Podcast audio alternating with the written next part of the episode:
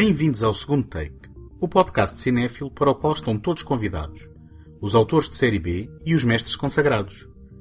O meu nome é António Araújo e neste episódio somos visitados por Tully, a mais recente colaboração entre Jason Reitman, Diablo Cody e Charlize Theron em exibição nas salas de cinema. Voltamos também a 2011 para conhecer Jovem Adulta, a colaboração anterior do mesmo trio criativo, e segundo encontro entre realizador e argumentista, depois do premiado Juno. Este episódio é apoiado pela Take Cinema Magazine, a dar cinema desde 2007 com o intuito de oferecer uma alternativa cultural completamente gratuita. Em take.com.pt encontram críticas, artigos, passatempos, trailers e todos os números editados da revista.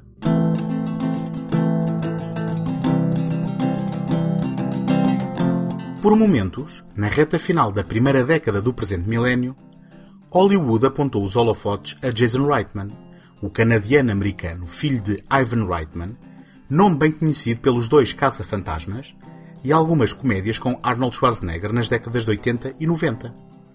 Depois de se estrear em 2005 como argumentista e realizador da comédia satírica Obrigado por Fumar, Reitman deu nas vistas em 2008 com um pequeno filme sobre gravidez adolescente que contrabalançava eficazmente o drama da sua narrativa com elementos mais leves e cômicos.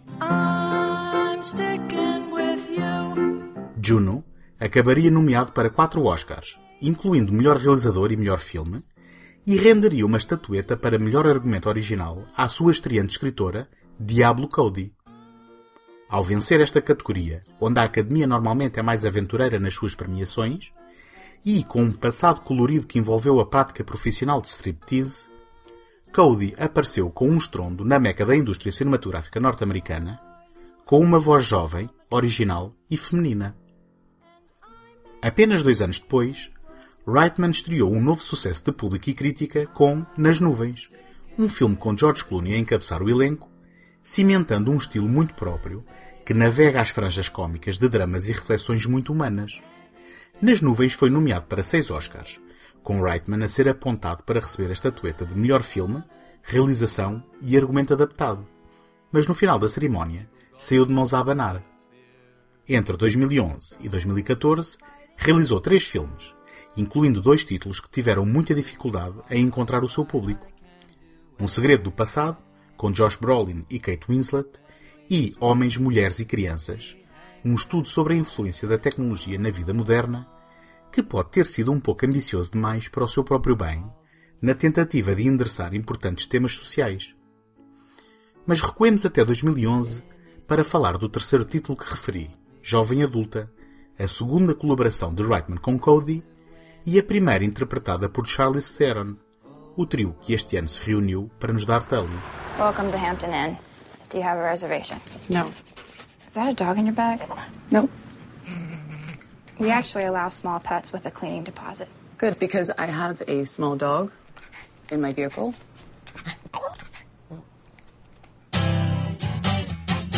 What are you doing back in Mercury? Or you, you move back, or Of course not. Gross.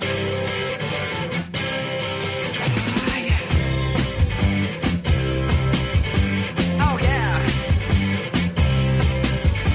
I'm up on the 11th floor and I'm watching the cruisers below. Psychotic prom queen, bitch. Down on the street and Here's the deal Buddy Slade and I are meant to be together, and I'm here to get him back. I'm I'm pretty sure he's married with a kid on the way. No, kid's here. I'm cool with it. I mean, I've got baggage too. I would keep all of this to yourself. I would I would find a therapist. Mavis Gary, encarnada por Theron, é uma escritora fantasma de uma série de livros para jovens adultos. Com 37 anos, divorciada e com problemas em controlar a bebida, vê-se pressionada pelo editor para acabar o último livro da série que, segundo vem a perceber, está em vias de ser cancelada.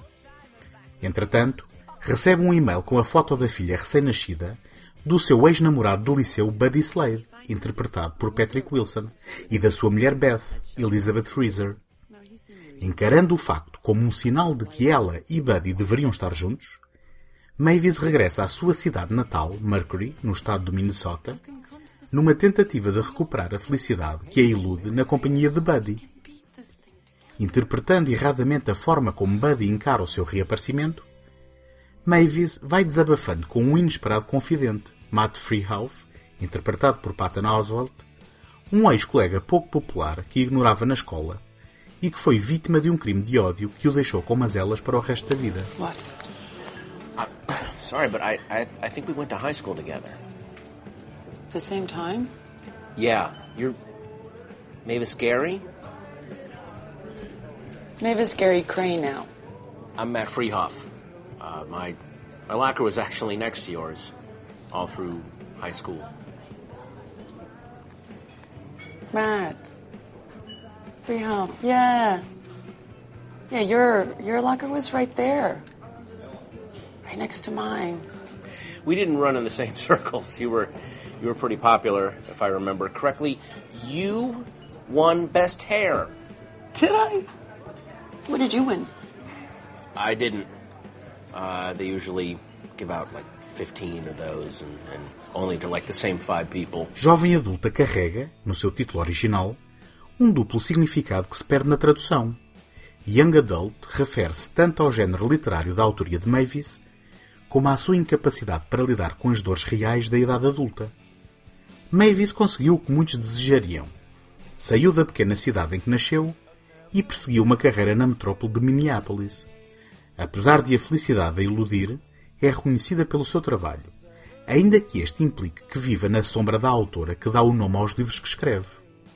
É por esta bitola que Mavis se vê a si própria, bem como pelo passado que não consegue deixar para trás. Confrontada pela foto da bebê do ex-namorado, o primeiro pensamento é para consigo própria. No seu egoísmo e ilusão, pretende salvar Buddy de um casamento que, apenas para sua conveniência, considera ser infeliz e castrador. Em todos os momentos, a base das suas presunções peca pela falta de maturidade que ainda não lhe assiste. Mavis é um retrato corajoso e nada vaidoso de Charlize Theron. Esta é uma ex-rainha do baile, confrontada pelo vazio que não chega a ser preenchido nem pela sua beleza, nem pela sua futilidade, com pouca capacidade empática, impulsionada pelos seus defeitos, mas com um lado humano suficiente para não alienar totalmente o espectador. Uh, there's some right here. Thanks, Uncle Bob. You know what? My God. Uh, I'll, I'll get some. Fuck you! Fuck you! You fucking bitch!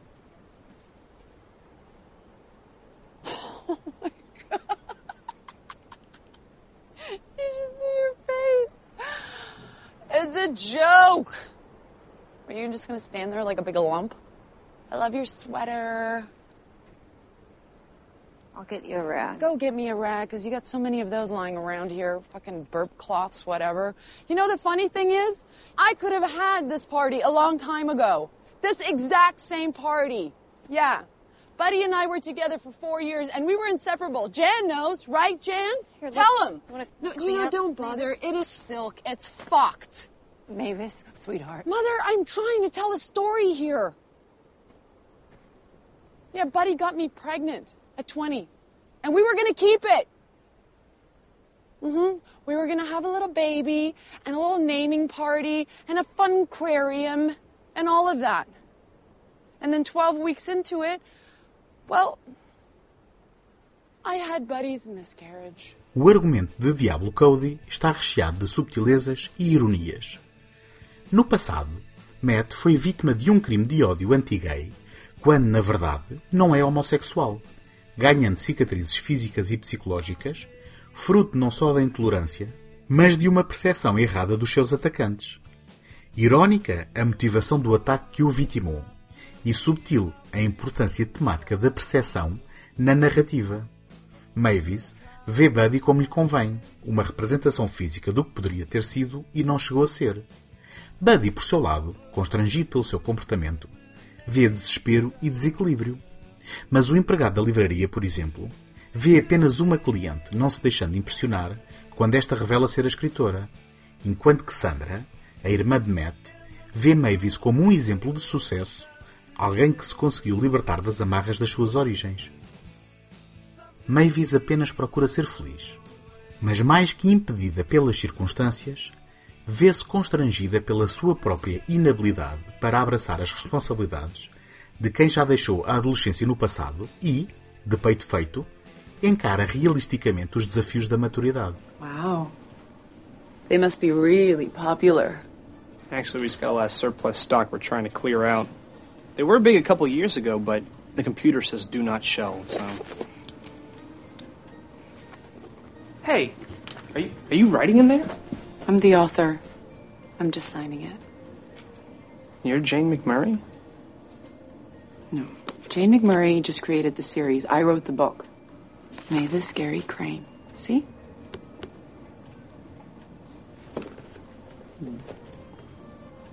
Do you know Jane McMurray? Yes, I know her really well. I wrote the book. Okay.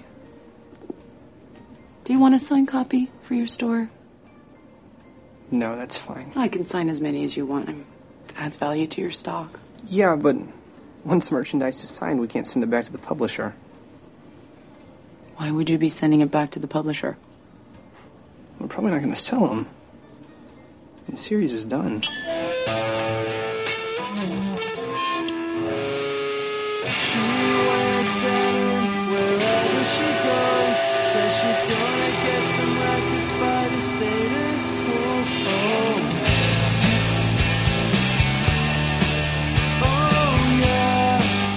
Jason Reitman tem um dom para equilibrar os elementos inerentemente trágicos com a comédia da vida real destas personagens maltratadas pelo peso do passar dos anos. Ao enraizar o filme numa perspectiva realista, contraria os lugares comuns em que se podia enredar e evita afirmações maiores que a vida. Jovem Adulta tem momentos constrangedores, bem-humorados, dramáticos, íntimos e de aprendizagem, sem que nada disto nos seja forçado. No final, é otimista e, muito embora não prometa certezas, faz-nos acreditar que aquilo a que acabamos de assistir fará de todos os envolvidos pessoas melhores.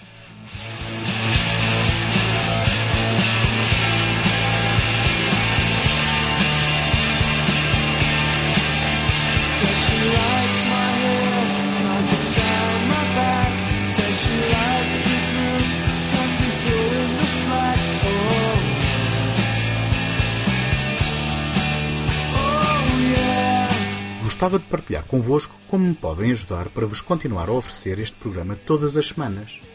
Ter visibilidade no iTunes é uma componente muito significativa para o sucesso de qualquer podcast. E, para isso, conto convosco para lá deixarem uma classificação positiva ou uma avaliação escrita. Nem imaginam a importância do vosso contributo com este simples gesto. Em segundotake.com podem subscrever o programa em qualquer plataforma ou sistema. Também lá encontram o arquivo de todos os episódios e todos os contactos sociais caso queiram deixar uma palavra.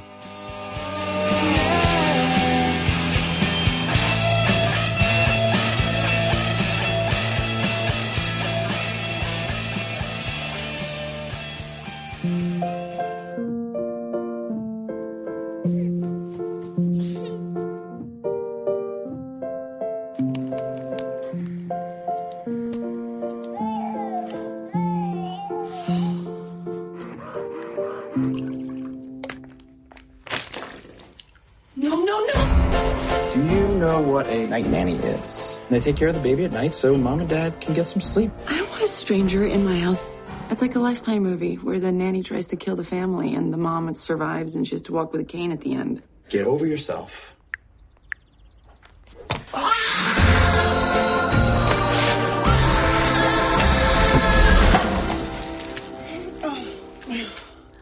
Mom, what's wrong with your body? Hello.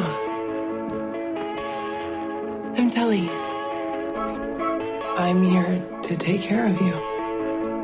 I'm just not used to people doing things for me.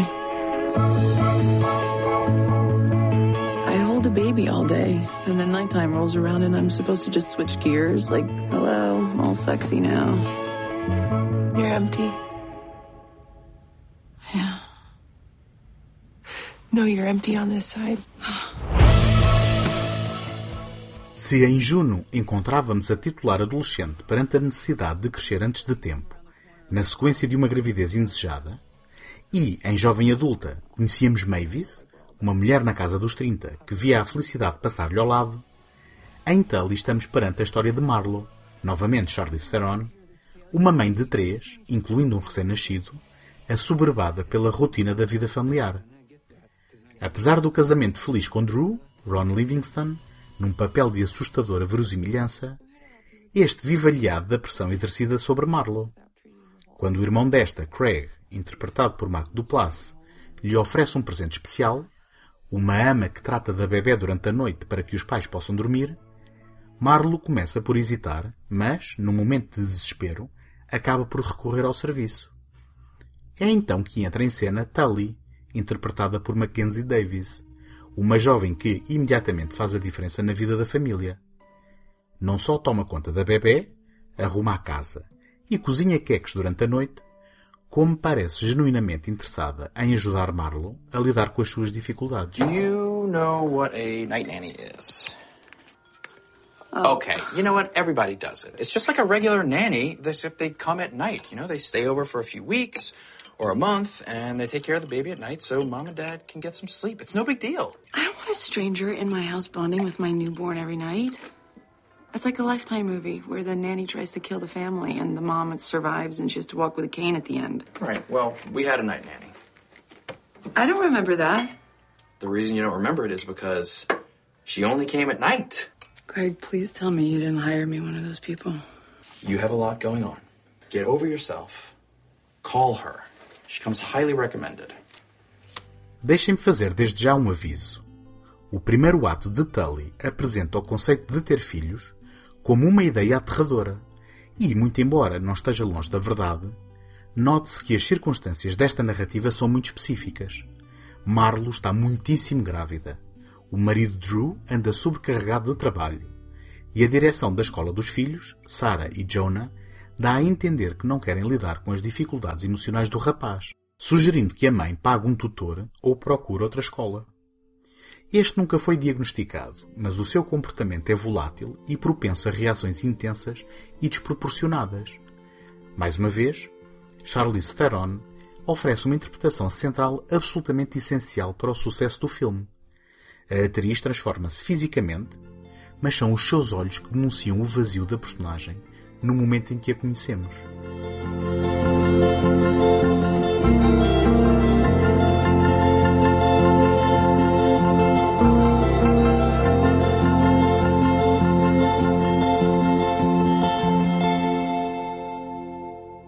Mais uma vez, o argumento de Diablo Cody é subtil e inesperado. A premissa invoca inúmeros desfechos e tons possíveis. Tanto podemos estar na presença de um drama, como de um típico filme de terror. Não nos esqueçamos que Cody escreveu O Corpo de Jennifer, realizado por Karin Kusama. E, chegados ao último terço, é possível que qualquer expectativa inicial tenha sido subvertida. Mas não será surpresa para quem conheça a obra da escritora que as suas preocupações temáticas se voltem a centrar na luta interior de uma personagem feminina, na procura da sua identidade e no confronto entre as expectativas sociais sobre o papel que é suposto encarnar e a verdade das circunstâncias que esse papel implica. Desta forma, Tully está em permanente diálogo com Juno e jovem adulta, sempre com a gravidez no centro da narrativa, desta vez ultrapassando a casa dos 30 e lidando corajosamente com as possibilidades cinematográficas da banalidade da vida familiar e da depressão pós-parto. You seem like a great mom. Great moms organize class parties and casino night. They bake cupcakes that look like minions. All the things I'm just too tired to do. Honestly, even getting dressed just feels exhausting. I open my closet and I just think, didn't I just do this? Yeah, but that's the downside of living on a planet with a short solar day. Although Jupiter's even shorter. You're like a book of fun facts for unpopular fourth graders. Tully, jovem e de espírito livre, estimula Mavis a reconhecer a bênção daquilo que ela conseguiu na sua vida. Esta nem sequer se queixa de ter abdicado de sonhos, reconhecendo inclusivamente que isso justificaria os seus sentimentos. Mais uma vez, Cody explora a perene incapacidade humana para reconhecer a felicidade, especialmente por comparação com a liberdade oferecida pela juventude. Fazendo notar também que a vivência familiar não existe num vácuo. O papel do pai é fundamental e Drew é retratado de uma forma inesperadamente real. Drew e Mavis amam-se e respeitam-se. Drew trabalha no duro e ajuda nos trabalhos de casa dos filhos. Mas a sua incapacidade de compreender o drama de Mavis e de a acarinhar, bem como a sua facilidade de se aliar das tarefas mundanas, fazem dele um agente de negligência benigna com que muitas pessoas não terão dificuldades em se identificar. Mas como irá Tully influenciar verdadeiramente a família, e Mavis em particular?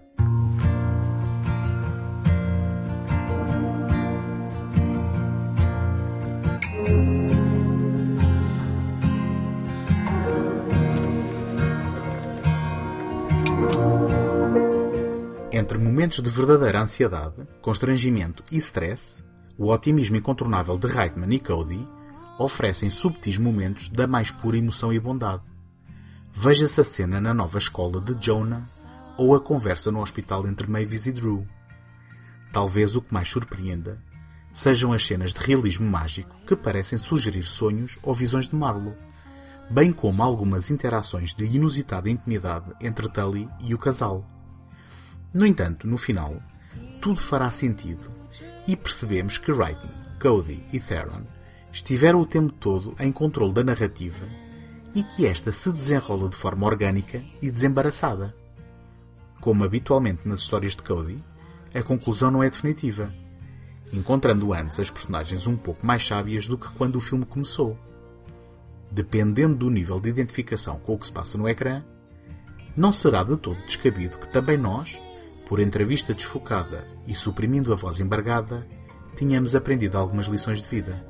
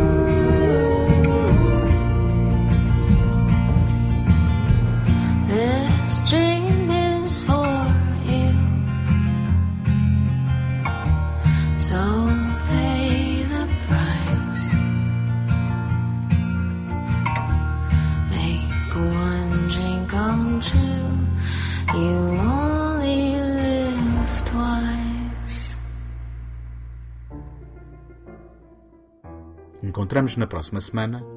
Até lá, boas fitas.